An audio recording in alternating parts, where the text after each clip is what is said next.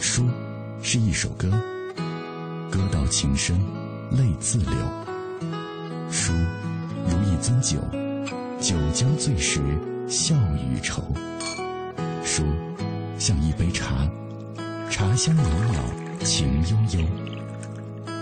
FM 一零六点六，品味书香，每晚九点到十点，准备好书，在这里等你。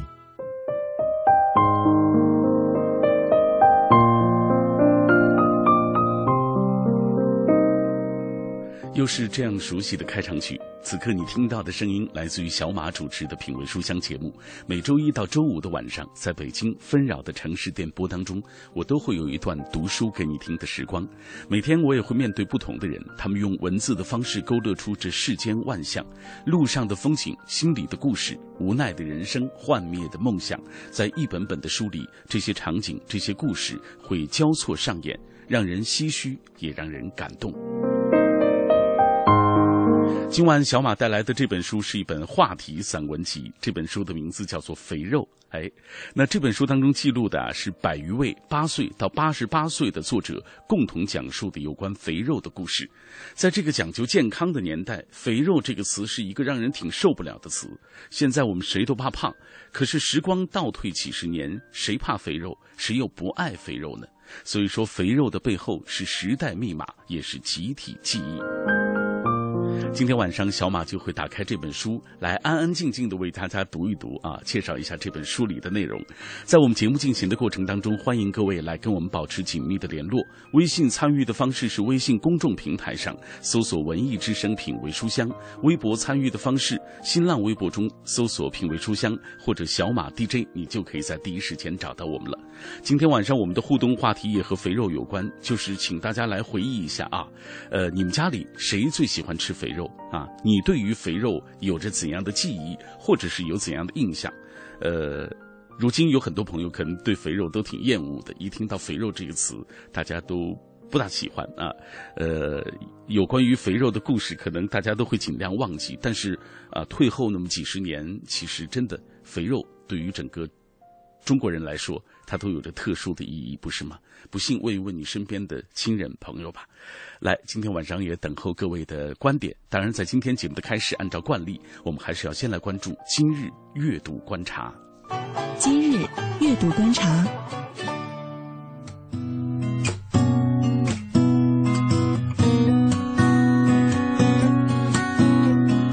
今日阅读观察，首先我们来关注二零一四年北京书市即将开幕的消息。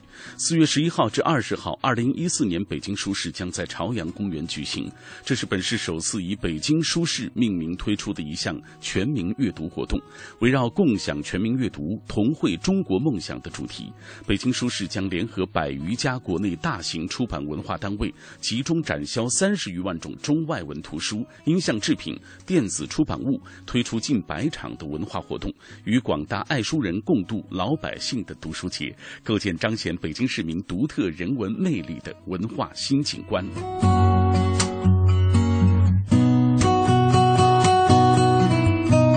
好，再来关注新书《共和中的帝制：民国六年中国社会的两难选择》出版的消息。民国的很多事还是一笔糊涂账，人们对于这段唯一没有皇帝的历史还缺乏基本的知识。著名学者张明、吴思、周濂重述民国六年这一在中国历史上具有影响深刻的这个年份，社会如何在纷繁复杂的国际国内环境中一步步的划出既有制度的边界，最终导致了张勋的复辟。这一过程中，已被定性的张勋、康有为、段祺瑞等人，并非是脸谱般的好人和坏人泾渭分明。张勋复辟有着文化保守主义者改造社会的动机，而段祺瑞再造共和也隐约有着权争的手段。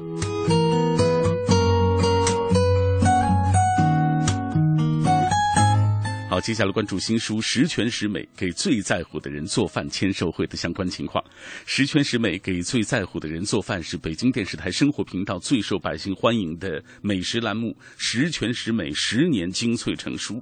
本次签售会由北京紫图图书和《十全十美》栏目共同举办，意在向大家分享一种健康的生活方式，让我们懂得回家吃饭，给最在乎的人做饭，经历锅碗瓢盆、柴米油盐的丰富和趣味，做出最健康。康最有营养的美味家常菜，到场签售的嘉宾除了北京电视台的主持人火旺、吴斌、孟瑶、英子之外，还有时尚美食设计师傅阳、著名演员房子斌以及京城名厨白长记等。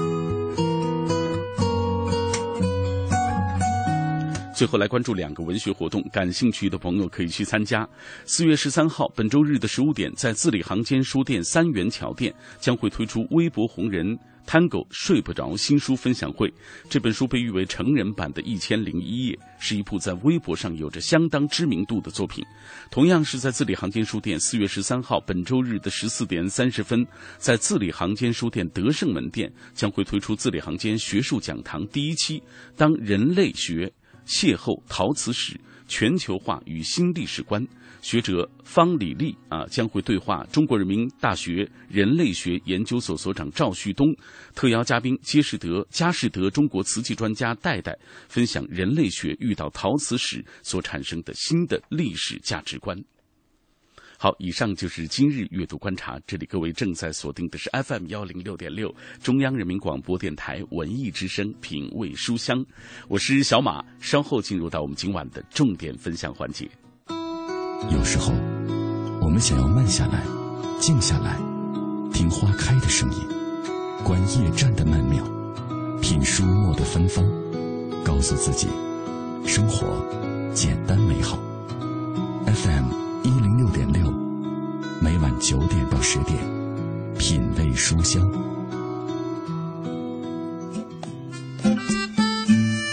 从八岁到八十八岁，百余位作者共同讲述有关肥肉的故事。这几代人的胃比世间所有的档案都更懂中国，是时代密码，也是集体记忆。一碗肥肉，吃透世相。今晚分享朱迎春主编、百余位作者共同完成的散文集《肥肉》。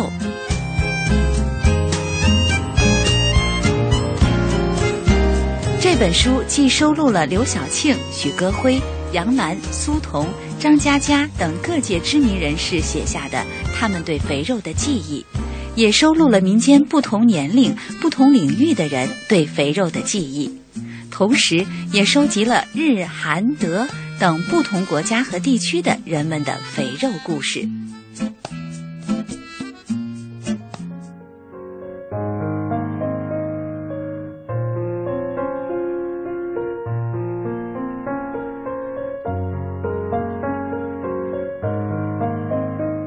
嗯，大家已经听到了。今天我们介绍的这本书非常有趣又有情怀。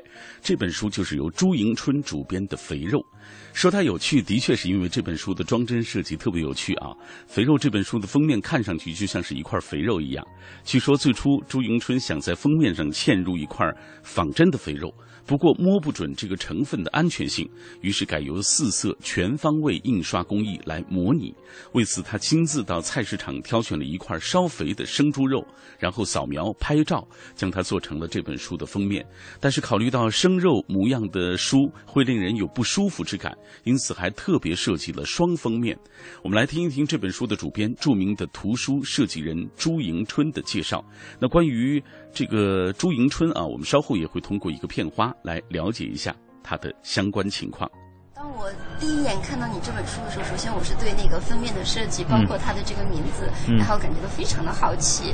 然后我特别想知道，就是当时你在给这本书取名定义为“肥肉”的时候，还有包括这个装帧的这个设计的时候，就是你内心就最多的创意是什么样？直接。就是想让读者从书名，不管从设计上，就是直接的就感受到这个书的名字就叫肥肉，它设计的就像一块肥肉。我想这肥肉这个话题本来就是一个大很大众的话题。我不想用一些过于呃修饰，或者是过于抒情，或者是过于这个呃掩藏的这种方式去表达。所以说，我就想这个话题既然是大众话题，就让它非常直白的表露出来，从书名到设计。嗯，那当时就是您把这个书名定义为“肥肉”的时候，它是不是也有一个故事呢？对呀、就是我曾经给我一个朋友设计他的散文集，他的散文集里边呢有一篇小文章就叫《肥肉》。当时我想，散文集如果叫《肥肉》多有意思啊！结果他自己不愿意，他觉得，呃，如果一本书的名字叫《肥肉》，他觉得不够高雅，然后就没有再让我设计。因为我是跟他说，如果你让我设计，你就把名字改成《肥肉》。他后来就没有再跟我合作嘛。那么我想这个这两个字就印到我的脑海里了。我想你，那我就自己做吧。于是我就策划了这本书，把他那篇小的散文收到我这书里边来了。这就叫肥肉，耳朵有冲击力。我们讲视觉冲击力，这就叫一本书叫肥肉的时候，耳朵是有冲击力的。那么这个冲击力，我觉得在现在不管是从耳朵听到眼睛看，都达到了冲击力。所以说，我想当时就舍弃了正常的图书的广告效应，比如说有很大的名字，或者有很多这个名家推荐，这些我都没有了。我想就要一个耳朵听起来响亮，眼睛看起来比较冲击的这样的一个书。一种情况就是我自己直接。好，我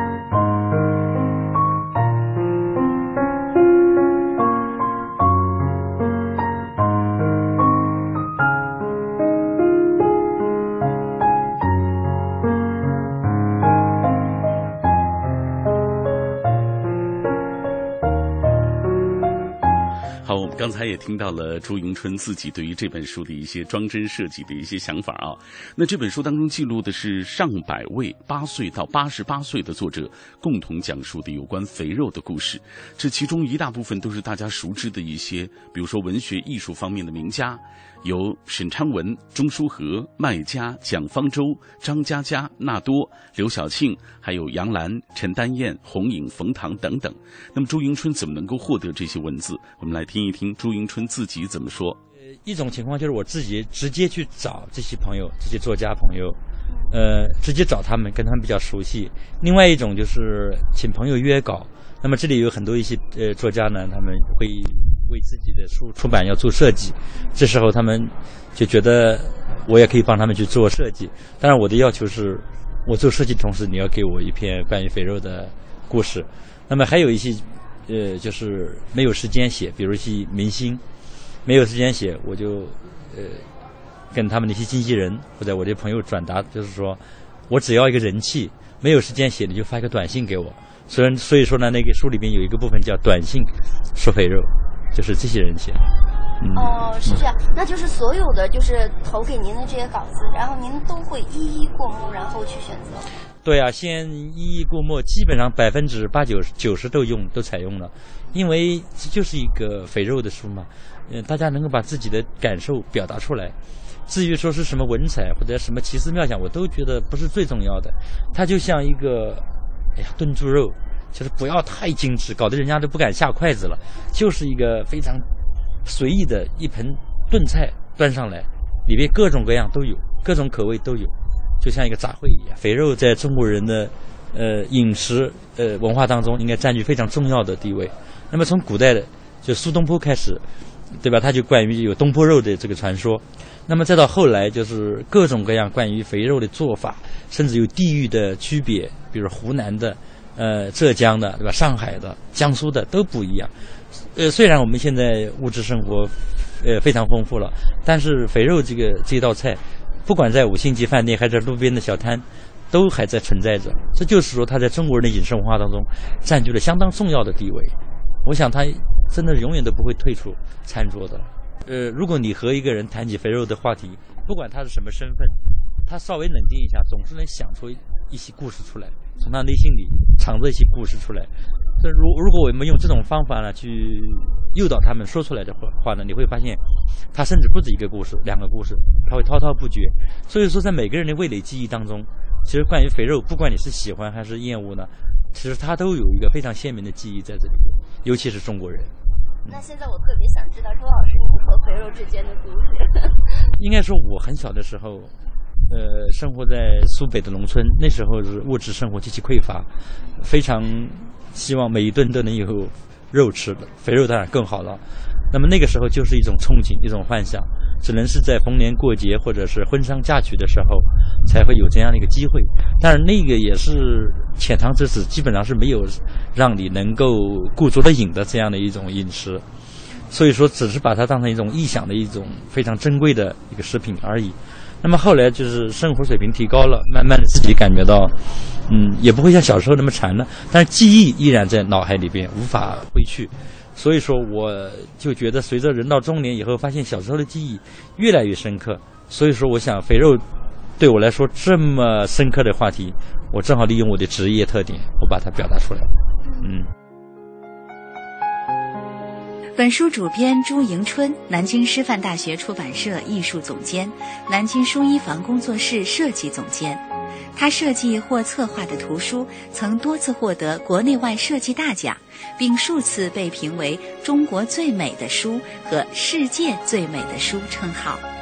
他的原创作品《空渡》，他设计的《平如美堂》都获得过中国最美的书称号。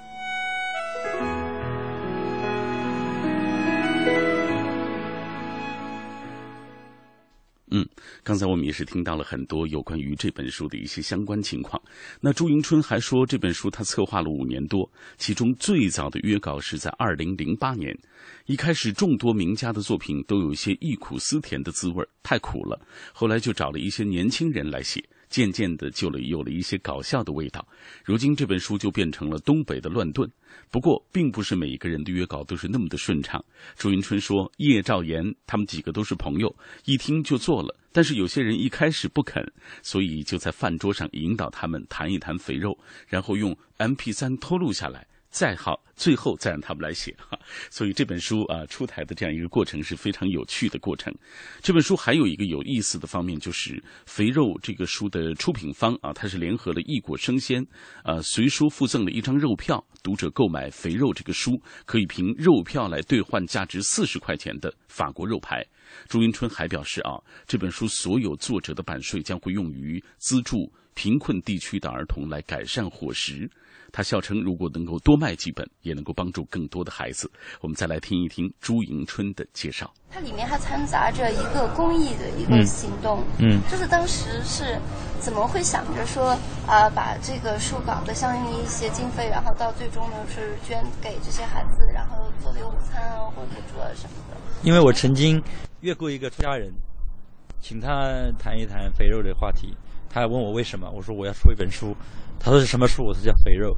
他听了以后沉思了片刻，他说：“你能不能不要写这样的书，出出版这样的书？”我说：“我这个书并不是要讲宣传杀生或者是贪婪这些东西，它就是一个中国的饮食上面一个记忆文化记忆。嗯，而且我已经约了六七十个人了，当时，而且名家的。我说这个不出了对人家不好交代。他后来想了一下，他说：“那我也写吧。”哦，那时候我就想到，嗯，我们做点善事，就把一百多个人的这个版税啊全部捐出来。后来就大家达成共识，就这个书卖完以后，嗯，百分之十的版税捐给贵州的少数民族地区的那个小小学。我想就会把这些费用，呃，比较能够充分的利用到这些边远地区的学校里面去。那么这个活动是和这本书挂钩的，嗯，我想这本书，嗯。不管他加加印多少次，他所有的费用都会用来做慈善这个工作。首先，新媒体新媒体的这个高速的发展，其实对出版事业来说也是一件好事情，因为它可以节约大量的纸张材料。呃，有些东西就是信息化的东西，呃，快餐化、快餐式的阅读是需要借助于这个电子媒体的。我觉得很方便，容量也很大。那么同时，我们又在想。在这样的一种势头之下，其实对纸质书看起来是冲击，其实是一种淘汰。就是如果一本纸质的书做的不是那么精致，不是那么有艺术感的话，读者是没有理由去购买粗制滥造的纸质图书的。所以说，这个对我们这个从业来从业的人来讲呢，是一种考验。就是如果你不适应这样的一种趋势，那么就可能被淘汰掉。《肥肉》是一本以肥肉为话题的散文集，这是一部中国人关于肥肉的经历和记忆，凝聚了中国人心酸的过往、甜蜜的记忆以及正在发生的酸甜苦辣的故事，同时也是全球不同的人从不同的视角对肥肉的体味。肥肉所承载的一段段时光的片段中有美好，也有无奈，有心酸，也有大笑，还有不为人知的感动。集中呈现了一个有关肥肉这个油腻而有趣的话题背后的大时代、集体记忆和私人意识。二三四。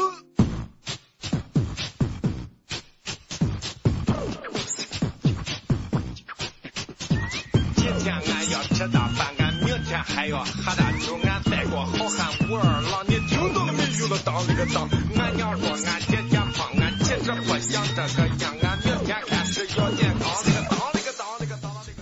一个当了一个当了一个当，哈，各位，今天我们品味书香为大家带来的这本书来自于朱迎春啊，他主编的一部作品叫做《肥肉》，这是一部话题散文集。我们今天在节目进行的过程当中，也邀请电波那一端的朋友啊，加入到我们的行列中来，来我们分享一个话题，就是你关于肥肉的记忆啊，爱吃肥肉吗？你们家里谁对肥肉比较有感情啊？来说一说，通过微信和微博的方式跟小马保持紧密的联络，你就可以第一时间找到我了。呃，微信参与的方式是微信公众平台上搜索“文艺之声品味书香”，微博参与的方式，新浪微博中搜索“品味书香”或小马 DJ，你就可以在第一时间找到我。来分享大家关于肥肉的记忆吧。最重要的小事，好久不来了。他说，说到肥肉，不由想起了猪肉，一块块能够把这个呃肥瘦相间的五花肉放入炒锅当中，发出滋滋啦啦的声响。滴两滴酱油，还有葱姜蒜放入锅里翻炒，配上芹菜或者是蒜苔或者是春笋，肥肉的油和青菜的寡淡相结合，酱油的酱色和菜的清白相衬，食物带来的不仅仅是味觉的享受，还有视觉的。惊喜以及多年之后留存心巅的那些记忆，说的真是太美好了。你可以做美食的编辑啊。苏小克他他说书名很有趣，封面太油腻了。我不是太爱吃肥肉，但是喜欢看别人吃肥肉，尤其是喜欢看胖人吃肥肉。你是什么心底啊？呃，沐雨菲菲他说小时候能吃一点肥肉，现在一口都吃不下，就因为小时候能吃肥肉，现在胖的这么严重，所以希望大家都远离肥肉，远离肥胖。来，岁月如风掠过。他说非常喜欢朱迎春装帧设计的图书，不愧是屡获大奖的设计师，特别有创意。今天晚上介绍的这本《肥肉》，我曾经在网上看到过啊，一不留神儿，真以为是一块方方正正的肥肉呢。不知道小马拿到纸质书的时候有没有这种错觉？当然有这种错觉啊，这特别像那个《舌尖上的中国》，总在那个饭点儿演。啊，尤其是半夜的时候，你觉得特别饿的时候，他就演《舌尖上的中国》这本书也是一样。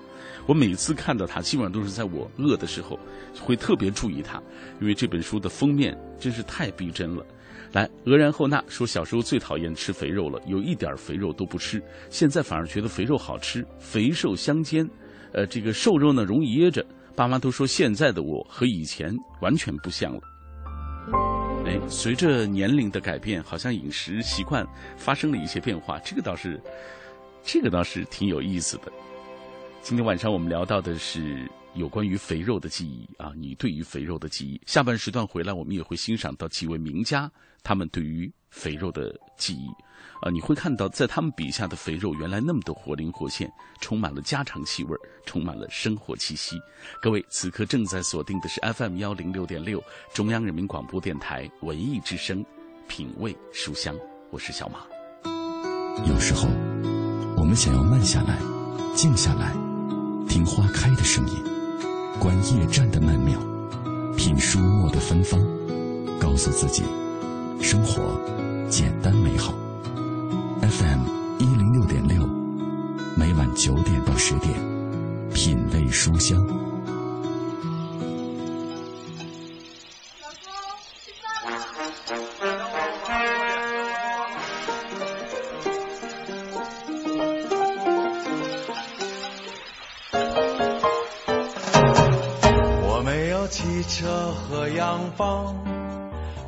上课让我整天忙。想到明天的考试，心里就发慌。我觉得这次我是真的够呛。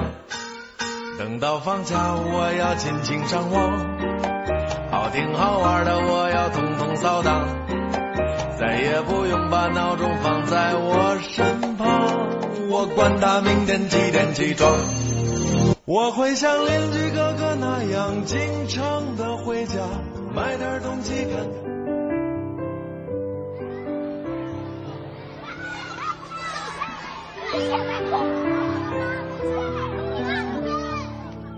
他们是我的朋友，他们是一些人眼中的弱势群体。我没有了胳膊，但是我热爱游泳。我没有了双脚，但我最爱的运动是打篮球。我听不到，也看不到，但是希望我的琴声能让你微笑。我和你不一样，我和你一样，我们是最好的朋友，平等相待，用心传递你的爱。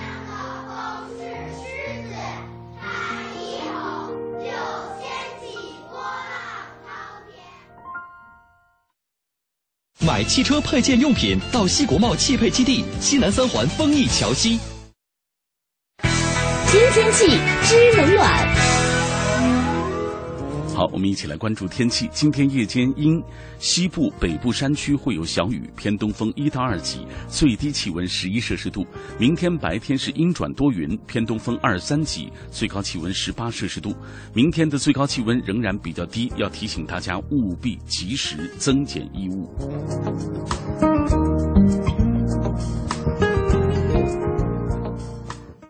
人保电话车险邀您一同进入海洋的快乐生活。我最近发现，好多人特别拽，想起来我就来气。你说说，这帮人验车有人代办，事故车有人代管，修车他们不花钱。北京三百多家 4S 店直赔，随便挑地儿。最可恨的是，买车险还比别人少花百分之十五啊，还有大礼包给他们，他们凭什么？凭什么？唉，谁让人家打人保电话车险投的保呢？四零零一二三四五六七都存上，咱都打。欢迎收听海洋的快乐生活。大家好，我是海洋。哎呀你脸蛋红红的，真好看。你可再抽我一巴掌试试！啊！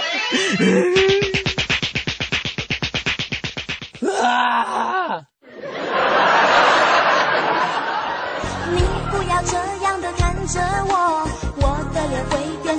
苹果。你不要像无尾熊缠着我，我还不想和你做朋友。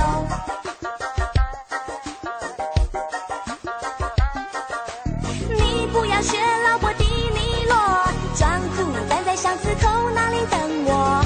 你不要写奇怪的诗给我。海洋的快乐生活，下个半点见。海洋的快乐生活由人保电话车险独家冠名播出。电话投保就选人保。四零零一二三四五六七。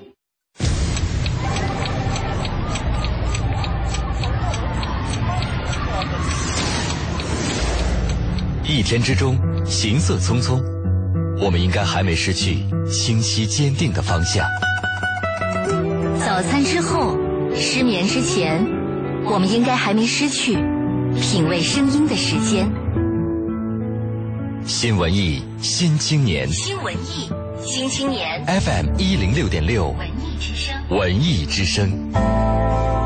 我们在真实播过的北京上空，北京上空，在你脑海中分贝最高的调频，为你留一个温暖的地方。托尔斯泰在阅读中发现智慧的钥匙，惠普尔在阅读中找到人生的灯塔，高尔基在阅读中收获生活的伴侣。品味书香，梳理文字，书外人生。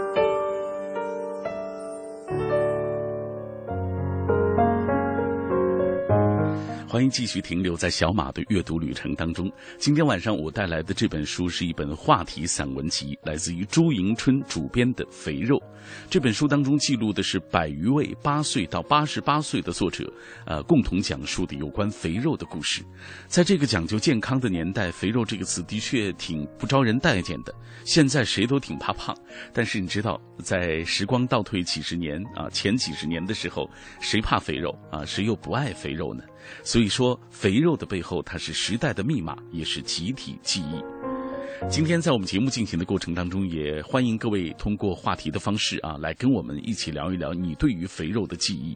爱吃肥肉吗？你们家里谁啊对肥肉情有独钟啊？关于肥肉，你想说什么？呃，那欢迎大家通过微信和微博的方式联络我。微博参与的方式，新浪微博中搜索“品味书香”或者“小马 DJ”，你就可以第一时间找到我了。微信参与的方式是微信公众平台上搜索“文艺之声品味书香”。那马上我们就来同步关注一下大家的留言吧。今天很多朋友说到了肥肉，当然有人说了不喜欢吃肥肉，从小到大都不怎么吃。呃，还有朋友说，这是 Sunny 在路上。呃，他说肥肉的记忆我最有发言权了。小时候对肥肉的喜爱无法用语言来表达，一年难得吃上几次肉，家人都会先满足我。我太爱肥肉了，又是家里最小的，都宠着我。现在还是喜欢吃肥肉，但吃的机会和欲望已经很少了。呃，这个瘦肉精的问世，我几乎不吃纯瘦肉，天天吃单位的食堂，瘦肉都被偷偷的扔了，呃，实在是罪过。不扔吧，真心又吃不下，所以他说一定要读一读这本《肥肉》，虽然不知道内容是什么，但觉得一定是一本能够引起共鸣的书，能够让我想起记忆的书。肖宇说，从小我就爱吃肥肉，觉得肥肉比瘦肉要香，现在不敢吃了，怕长胖，影响美观，啊。这是大家共同的一个感受，来再来看看，这是喵喵小然，呃，也是说到了关于肥肉的一些记忆啊，觉得这个吃肥肉的过程是一个非常美妙的过程。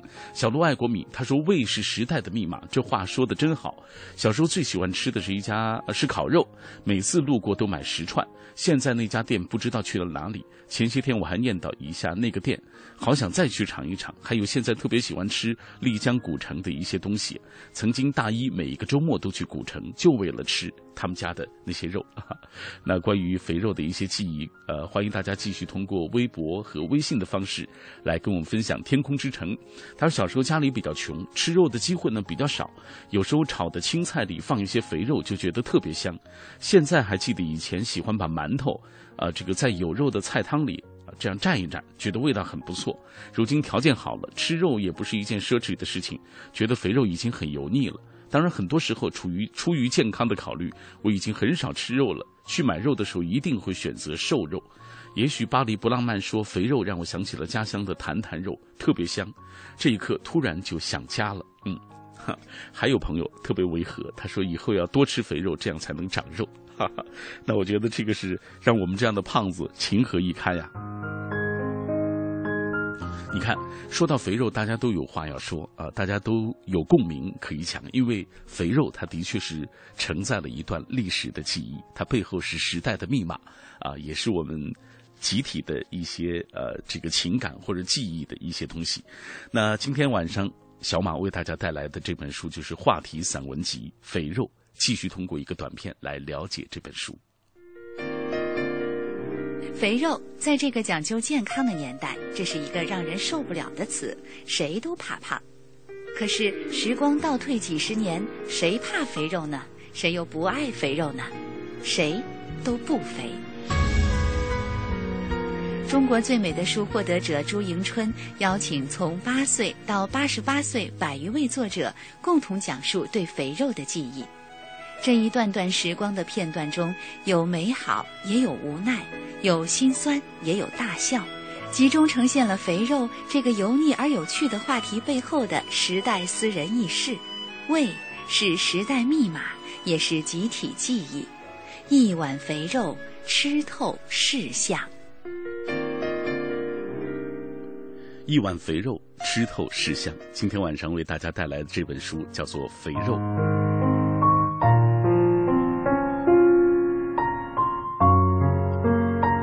通过刚刚和各位交流的过程，发现啊，肥肉它不仅仅是一种食物，它背后更是一种记忆，可能是一个年代，或者是一段往事，也可能是现代社会的缩影。这本书当中，我觉得它最好的就是邀请了很多名家来写他们对于肥肉的记忆，当然还有日本、德国等地的一些文人来写啊，让我们知道这个肥肉在各个国家，包括呃我们觉得那些遥不可及的明星啊，他们的生活当中的一些位置。比如说，他邀请了叶兆言、池莉。红影、沈昌文、麦家、蒋方舟、纳多、舒翘，还有刘晓庆、杨澜等等百余位作家以及社会各界的名名人，写下他们对于肥肉的记忆。其中每个人都有一段与肥肉有关的往事，这些故事会牵引出我们对生活、过往、家人、朋友的回忆和凝视。那接下来我们就打开这本书，为大家来读几段。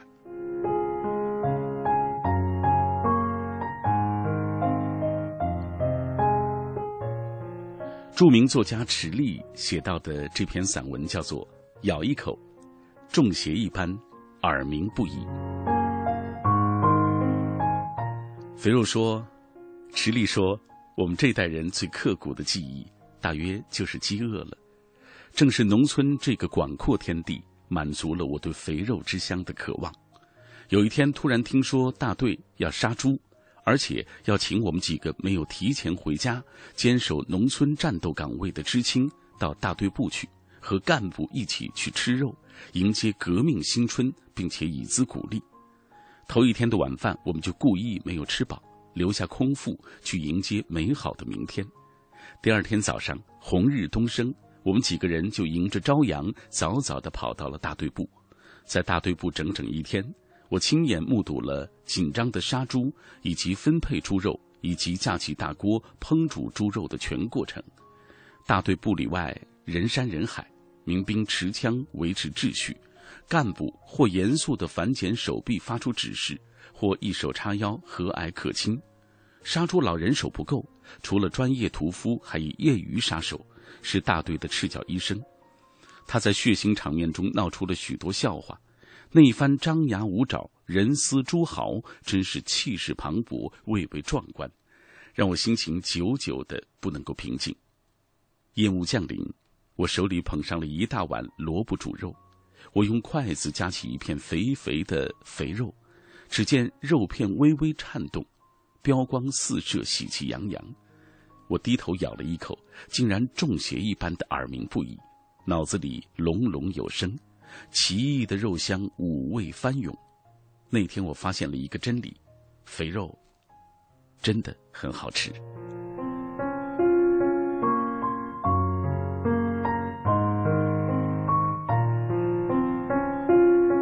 通过池莉的讲述，我们能够看出，在那个特殊的年代，大家对于肥肉的这种情感啊，在作家苏童的眼中，餐桌放弃了肥肉，就像文学放弃了诗歌一般。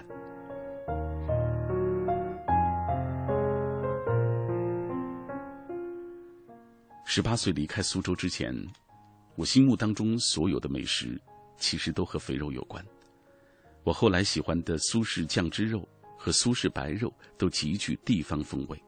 无论是老字号的，还是其他老店、新铺，甚至是私人作坊出品，所选的材料必然是肥肉占主导地位。肥肉少了，我就会怀疑它的口味是否正宗。朋友圈里现在很少有人嗜好吃肥肉了。据观察，一部分人是从小不爱肥肉，还有一部分人则是因为健康饮食的缘故，担心肥肉进肚之后，血脂与胆固醇会像水银柱一样升高。不知道为什么，我对后一类朋友充满了怜悯。我若批判他们无趣，他们一定会骂我无知。但我认为，餐桌放弃了肥肉，就像文学放弃诗歌。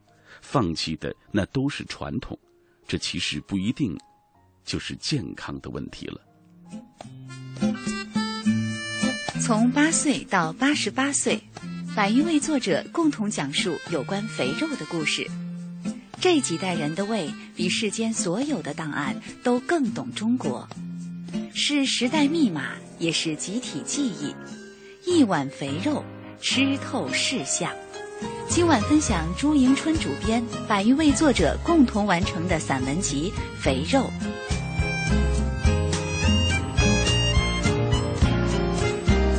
本书既收录了刘晓庆、许戈辉、杨澜、苏童、张嘉佳等各界知名人士写下的他们对肥肉的记忆，也收录了民间不同年龄、不同领域的人对肥肉的记忆，同时也收集了日、韩、德等不同国家和地区的人们的肥肉故事。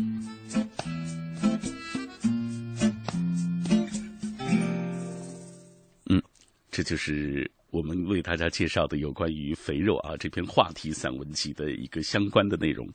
那我们再来分享一位吧，这是青年作家蒋方舟，他为了完成长辈，所以开始吃猪肉啊，吃这个肥肉。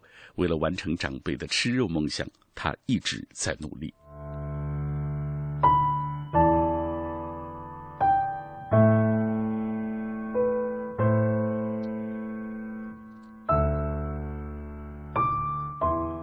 所有目睹我成长的亲人都说，我最爱吃的肉就是粉蒸肉。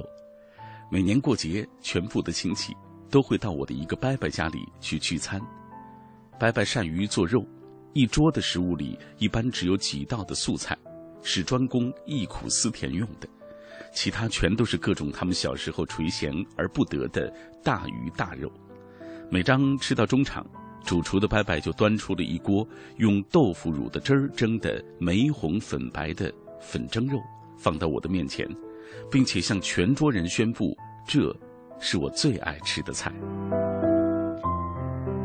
于是我被鼓励着多吃肥肉。为了显示自己的识相和懂事，我索性加掉所有的瘦肉，只吃大块大块、白花花的大肥肉。众亲戚看到我完成了他们的童年梦想。总是发出一片惊叹和唏嘘的夸奖声，在啧啧声中，我愈发头脑发热的得意忘形，最后停嘴一般都是被我爸妈惊恐的强制的把肉端走。亲戚们纷纷表示不满，说让他吃啊，我也降头降脑的跟着起哄，说让我吃，让我吃啊，哈哈，其实吃肥肉对我来说已经是知事者知不可追了。我减肥之后，总是在开饭前向全桌宣布：不食一切众生肉，食肉就得有罪。哈，为了防止饭桌上被人劝肉，我一遍一遍的对他们这么说。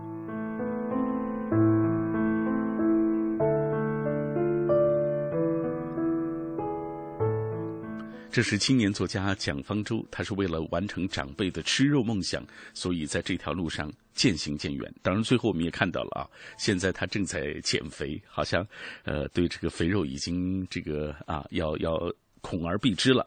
那我们接下来看一看大家的留言吧。风雪剑客他说：“这个肥肉让我想起了我的父亲，小的时候不爱吃肥肉，爸爸就把肥肉吃了，留下瘦肉给我吃。现在呢，我吃肥肉，瘦肉呢留给女朋友吃。”希望以后吃下肥肉，留下瘦肉给孩子吃；吃下的肥肉，留下的瘦肉，这就是爱的一种表达。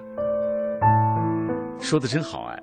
有没有想过，就是其实，呃，你们家里把把肥肉吃掉的，说不定就是为了表达对于你的爱，让你多吃一些瘦肉这样的一种方式，是不是？沐雨霏霏他说，小时候家里很富裕，有很多肉可以吃。印象当中，除了我，肥肉都是爸爸来吃。现在爸爸也喜欢吃肥肉，但是呢，只可惜他身体不好，年龄大了也不敢吃了。但是还是说肥肉吃着最香。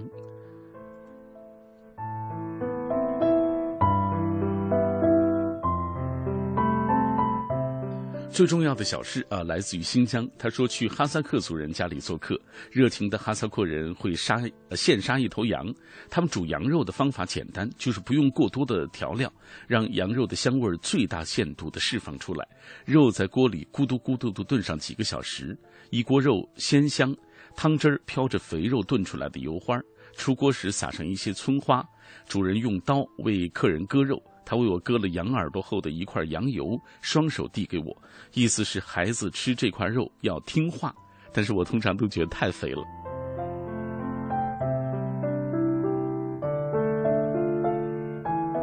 关于肥肉，不同的地域也有不同的一些习俗。呃，来，呃，还有一个朋友说，因为一些个人的原因，有四年没有听广播、听文艺之声了。今天久别重逢，听你的声音还是那样的亲切，特别特别喜欢。也真的感谢这位朋友，希望你能够继续的停留在我们文艺之声的电波当中，每天都来听我们的节目，做我们最忠实的好朋友。啊，各位此刻听到的是小马带来的品味书香，今天为大家带来的这本书，来自于朱迎春主编的这本话题散文集《肥肉》。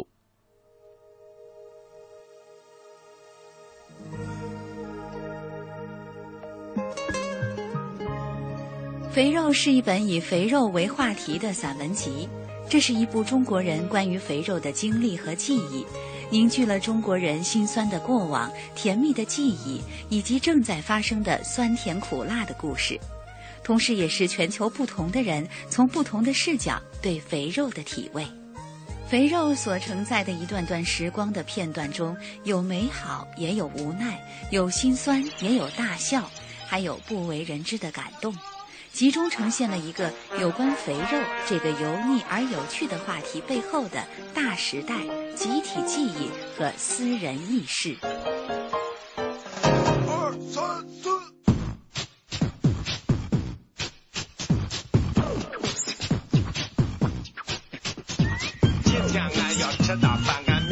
明天还要喝大酒，俺带过好汉武二郎，你听到了没有了？当了个当，俺娘说俺姐姐胖，俺其实不想这个样，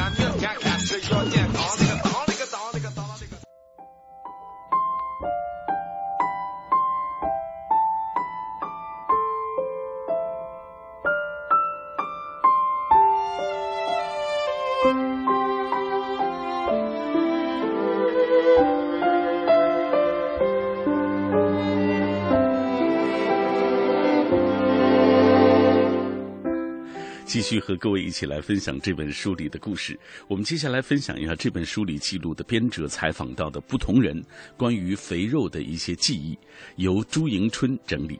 河南的张老太太她说，那时候连饭都吃不饱，哪来的肉呢？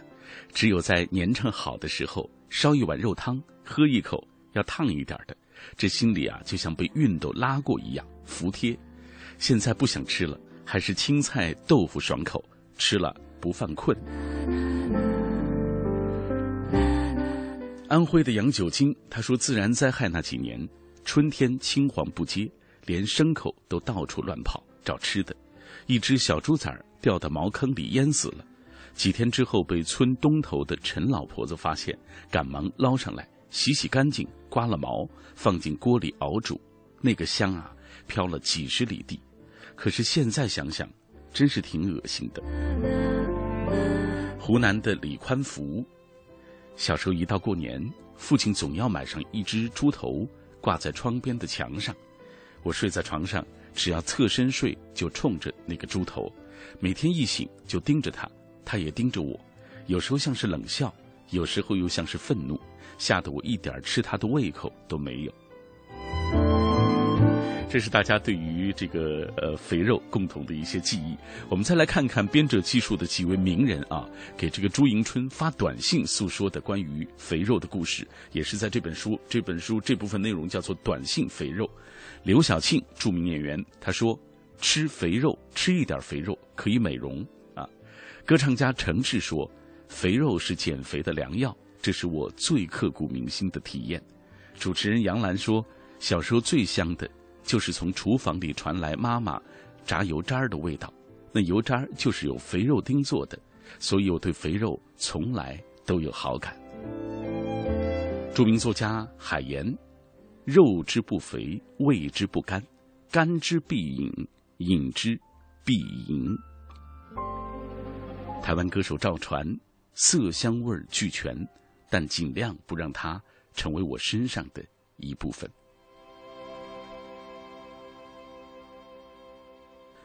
这是名人对于肥肉的一些记忆啊，我们也看到大家的一些感受。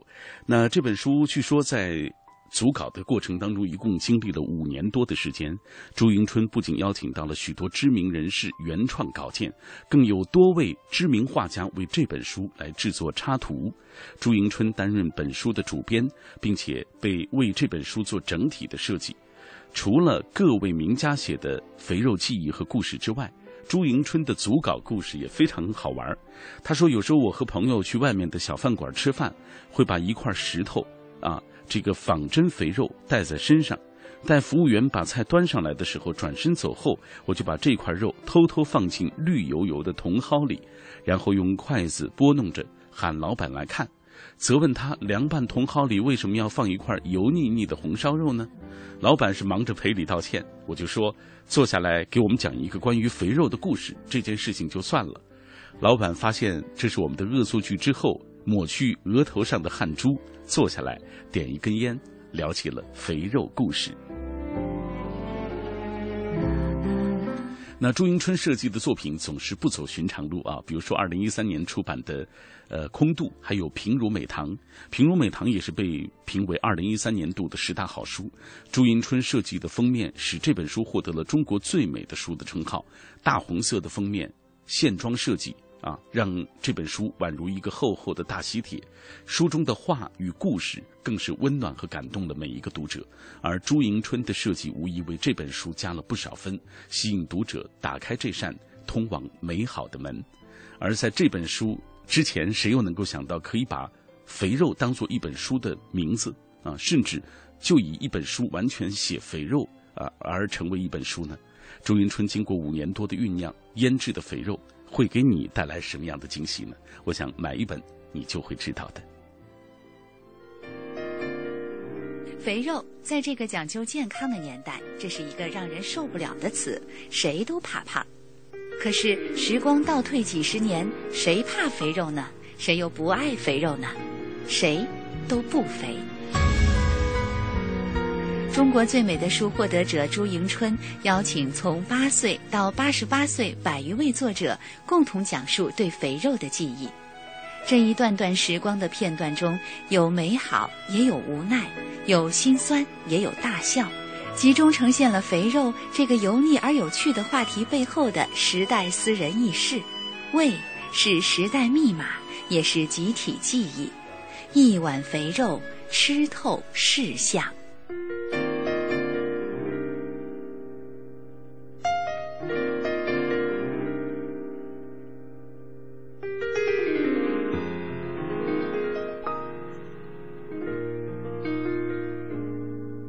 这就是我们今天晚上为大家介绍的一本很有趣又很有情怀的书，来自于朱迎春主编的《肥肉》。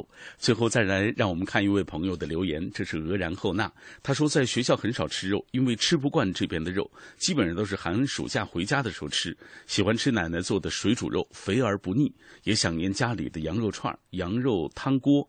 呃，西北人很爱吃肉啊，这当然我们有共同的这种回忆、共同的记忆。关于肥肉。其实今天晚上聊完之后，你就会发现，不仅仅，呃，是一种食物啊，其实背后是有集体的这种记忆，同时，呃，也有一些充满情怀的一些回忆和共鸣。OK，以上就是今晚的品味书香的全部内容了。一个小时之一个小时之后，我会继续的回到这片天空下，和你继续的分享今晚的北京星空下。稍后见吧。